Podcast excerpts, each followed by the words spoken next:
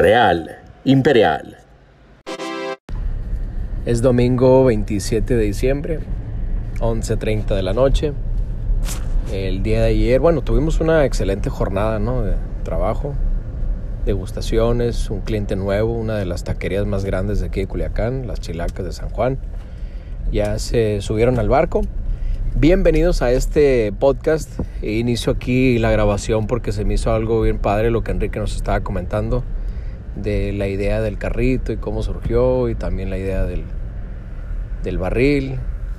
Y comentabas, Enrique, que cuando se te viene una idea a la mente que, que te gusta ejecutarla y, no te detiene pues nada, ¿no?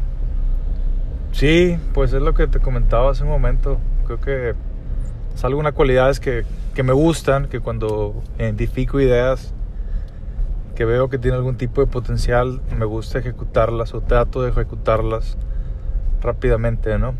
Creo que eso es algo de que pues me gusta mucho, ¿no? De, de, parte mía. Te comentaba cómo nació la idea del carrito, este, y ahorita pues, Antes, antes de que nos cuentes eso, de hecho, para la gente que está escuchando, Enrique, te interrumpo porque yo creo que es importante cuando llegas a, a, visualizar algo o a, a pensar en una idea o incluso, no sé, incluso hasta cuando tu mamá te dice que hagas algo, tu papá te, te ordena que hagas algo, de hacerla en el momento, eh, para, para, que no quede, ¿no? Eh, ¿Podrías hablar un poquito más sobre eso y la, y la importancia y de cómo, cómo te ha ayudado a ti poder tomar acción rápido para que, para que se pueda ejecutar? Digo, ahí es donde te das cuenta si funciona o no funciona, porque pues, no todo el tiempo te va a funcionar la idea que se te viene a la mente, ¿verdad? Sí, pues este, pues de entrada no, no vas a saber hasta, el, hasta que te lo, lo, ejecutas, ¿no? Sí, pero eso, para que no quede en, en, en, el aire de que, ah, se me ocurre esto. Yo te digo porque hay mucha gente que no, como que no tomamos acción, ¿verdad? Y, y me gusta que, que tú eres un, un, ejemplo de esas personas que sí lo hace, pues entonces sí. eso ya, ya te pone como un paso adelante al promedio. Claro, para eso hay que saber identificar cuáles son las opciones que yo lo califico mucho, lo identifico mucho por el feeling, ¿no? Eh, cuando algo realmente lo sientes, vamos a decirlo, de una corazonada muy fuerte, dices tú, va, esto me late, quiero ir por ello, o sea, ¿cómo le hago? ¿Cómo le busco? Eh, necesito tenerlo en mi vida, no sé, pues. Sí. Entonces, ese tipo de cosas yo me dejo llevar mucho por, por eso y, y y confío mucho en esa intuición, vaya, y, y, y, por eso es que me lanzo como gorda por tobogán, vamos a decirlo de esa manera, ¿no? Sí. Cuando tengo una sensación, un sentimiento de esa, de esa índole. Oye, qué padre, espero que esto les haya, no sé, despertado algo ahí en, en ustedes que nos escuchan de, pues, implementar eso ahora, así en, en sus vidas, ¿no? De, de hacer las cosas en el momento cuando tienes la oportunidad de hacerlos para que no quede así en el aire. Gracias por compartir esa parte, Enrique, creo que es muy importante y que todos podemos mejorar. Eh, hablaba sobre el carrito, cuéntanos sobre eso. Sí, este fue el año 2019 y también esto es lo importante de viajar, de salir un poco de tu zona de pues de tu de lo cotidiano, vaya. Entonces este me tocó viajar a un evento la ciudad de Zacatecas, donde compartí panel con otras empresas del estado de Sinaloa, que fuimos representando al estado. Y curiosamente, pues no nada más era de Sinaloa, era de todos los estados de, de, de México. Entonces, eh, la verdad tuvimos mucho éxito ahí con el, con el Tepache. Mucha gente se nos le gustó, fue uno de los stands más visitados de, de Sinaloa. Este, yo creo que eso también nos ha abierto las puertas con la misma Secretaría de Economía porque ellos se dieron cuenta del potencial que, que, que representábamos ¿no? como producto. Sí. Este, pero bueno, lo que iba es, eh, se nos acerca una persona, en, en, ese entonces era un, pues un empresario eh, que estaba participando también, al igual que nosotros, en un stand, y quiere probar nuestro producto, lo prueba y, y él se va para atrás, no le gustó muchísimo. Entonces eh, empezamos a, empezamos a hacer una amistad y fue algo muy padre, ¿no? Porque recuerdo que un día fuimos y cenamos y platicamos y nos abrimos ya un poco más en cuanto a las cuestiones del negocio y me platicaba de lo que hacía.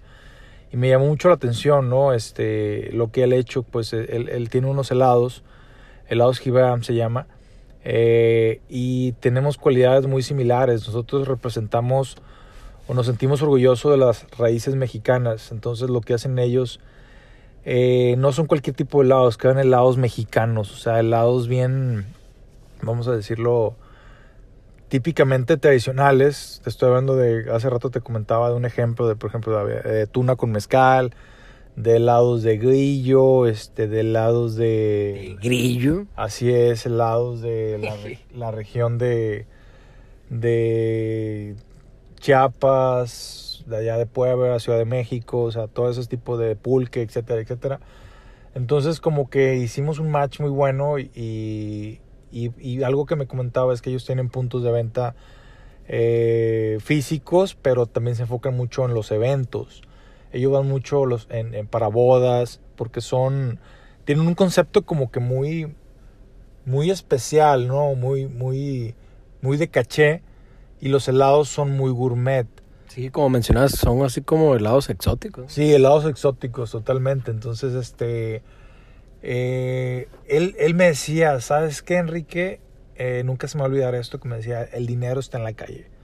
Entonces yo recuerdo que regresé para acá, para Culiacán, ya después de, esa, de ese evento y, yo pues me despertaba yo, Enrique, el dinero está en la calle, el dinero está en la calle.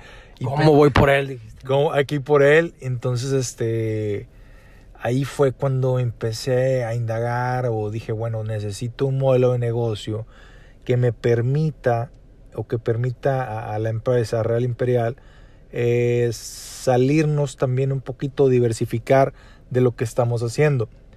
Entonces recuerdo que yo llegué, pues eso, eso fue en agosto, regresamos finales de agosto, en septiembre empiezo a canalizar la idea y este, pues ya para, para octubre me acuerdo que empezamos con el prototipo y ya para, para noviembre me acuerdo que, que llega, fíjate, Llega, llega la primera semana de noviembre y este y lo empezamos el primer eh, lugar que arrancamos con el carrito fue en la feria no era un prototipo que la verdad no estaba terminado en ese entonces pero pero pues no esperamos a que esté terminado, simplemente en el camino se acomodan las calabazas, ¿no? Como decimos. Sí, sí, no, eh, y aparte pues la feria era un momento muy importante para estar presente y luego con el carrito ya, ¿no? Sí, no, no, la verdad es que padrísimo, pues, porque también eso pues eh, no fue un lugar que, en que estás expuesto a mucha gente, ¿no? Y también eh, llama la atención y mientras lo vas mejorando, pues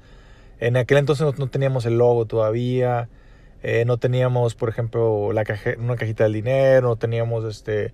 Ni, ese no se cuenta. No teníamos ni, ni, ni hielo, o sea, perdón, ni, ni perdón, este, la, la, la hielera, vaya. Sí. Este, eran muchas cosas que nos arrancamos obviamente por el tiempo, porque llegó y órale, hay que arrancarlo, hay que moverlo.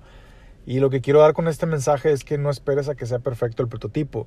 O sea, arranca con él y una vez que eh, pues poco a poco lo vas mejorando, pues, o sea, no te esperes, no te esperes a, que sea perfecto para arrancar, ese es el, mensaje que quiero dar. Sí, vas, vas ahí calando y, lo vas eh, pues acomodando como pues para que te funcione mejor, ¿no? Y a como el mercado te va diciendo. Sí, correcto. Entonces era uno de los planes en el 2000, perdón, este año 2020 en poder arrancar con él, pero pues lamentablemente llegó la pandemia y pues nos fue no en las circunstancias. Eh, esperamos que en, el, en este 2021 pues ya empecemos con el prototipo, ya lo tengamos en, en, en diversos puntos, eh, pues en la calle, empezar a hacer otros modelitos y empezar así a, que la gente también nos empiece a, a conocer y, a vender el producto de él, ¿no? Excelente.